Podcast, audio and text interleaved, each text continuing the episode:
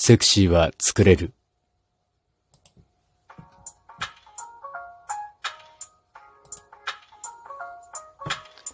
ご機嫌いかがでしょうか？本日も後日研究所から開運メンタルアドバイザーの占い師明恵がお送りいたします。このところ少しだけお仕事が立て込んでしまい、久しぶりの収録になりましたが、お元気だったでしょうか？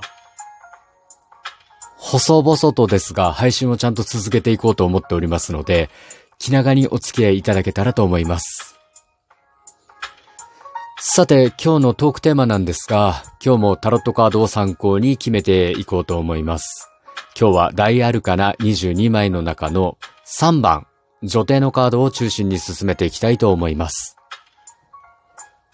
このカード、女帝というだけあって、描かれている女性からは大きな存在感と余裕を感じさせられます。まるでシュメール神話のイシュタルやギリシャ神話のアフロディーテと同一視されているヴィーナスのように美と豊穣を体現しているようです。このカードも女性の美しさと豊かさについて描かれたカードと考えられています。人は遥か昔から美しさと豊かさに関心が高かったのでしょう。美しく豊かさといえばセクシーさ。言い換えれば色気。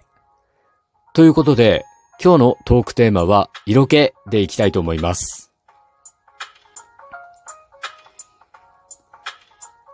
男女問わず色気のある人って素敵ですよね。性的に魅力に直結した色気もあれば、人としての素敵さを醸し出す色気というものもあります。もちろん人によって出せる色気と出せない色気はありますが、やはりセクシーさは持ち合わせていた方が人生は豊かになるでしょう。実はこの色気を醸し出すための要素の多くは、努力で身につけることができたりします。今日は色気について3つのポイントをお伝えします。えー、ポイントは大きく3つ。1、健康。2、姿勢の良さ。3、仕草。まずは1つ目のポイント、健康。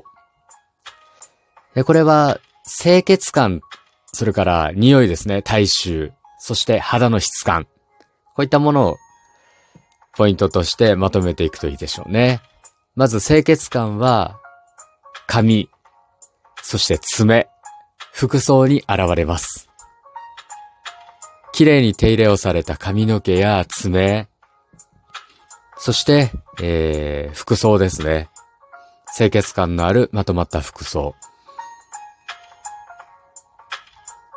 この辺を意識するといいです。で、健康の中に清潔感の次が体臭ですね。やっぱりちょっと匂いはね、気にしないとダメですね。中年とかになってくると男性とかはね、いろんなところから匂いがするんですよ。で、これはちょっと気をつけていくと、だいぶ違ってきます。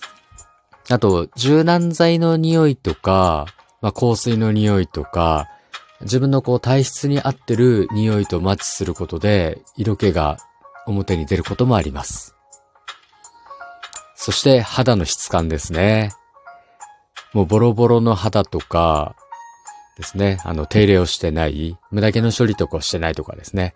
なんかそういう風な感じだと、ちょっとこう、セクシーさがなくなってくるような感じがしますね。みずみずしさ。うん。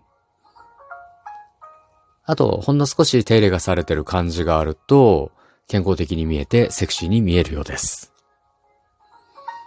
そして二つ目のポイント、姿勢の良さ。これはまず背筋が伸びていることですね。あの、鎖骨を一直線にする。うん。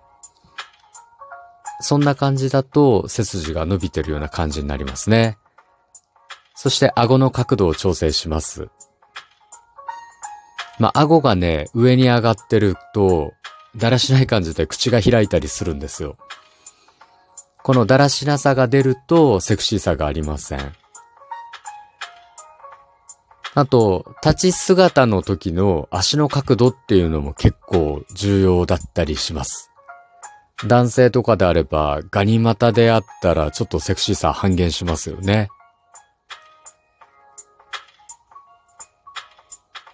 三つ目のポイント、仕草。まず落ち着きのある動作ですね。余裕のない動作であったり、まあなんかこう、世話しない感じで動くと、なんだかね、あの、セクシーさ見えてきませんよね。そして話し方。余裕のある話し方。これは声のトーン、それからテンポ。よくあの、なんか甲高い声でね 騒ぐ人とかいるんですけど、あれはちょっとね、あのあんまりセクシーじゃないですよね。まあ似合う人もいるんですけど、やっぱり落ち着いた感じで、少しゆっくりめのテンポ。で、あの、耳に優しい感じの話し方であると、セクシーさが出ると思います。あと、笑顔ですね。笑顔はポイントがあって、まあ、目が微笑んでいること。よくあの、口元笑ってるけど、なんか、目が微笑んでない人っているんですよ。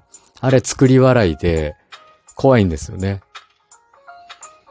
で、これ笑顔にはコツがあって、まあ、なんかね、あの、目の前にいる人の、まあ、背後か、その人の肩に、自分が可愛いなと思うようなものを乗っけていて、それに微笑みかけてる感じだと、セクシーな笑顔ができるみたいですよ。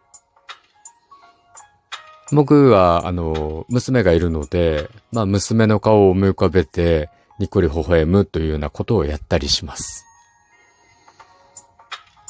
えー、ポイント、えー、一つ目が健康、二つ目が姿勢、三つ目が仕草ですね。それぞれ、えー、健康は清潔感、体臭、肌の質感。二つ目の姿勢の良さが、背筋、顎の角度、立ち姿の足の角度。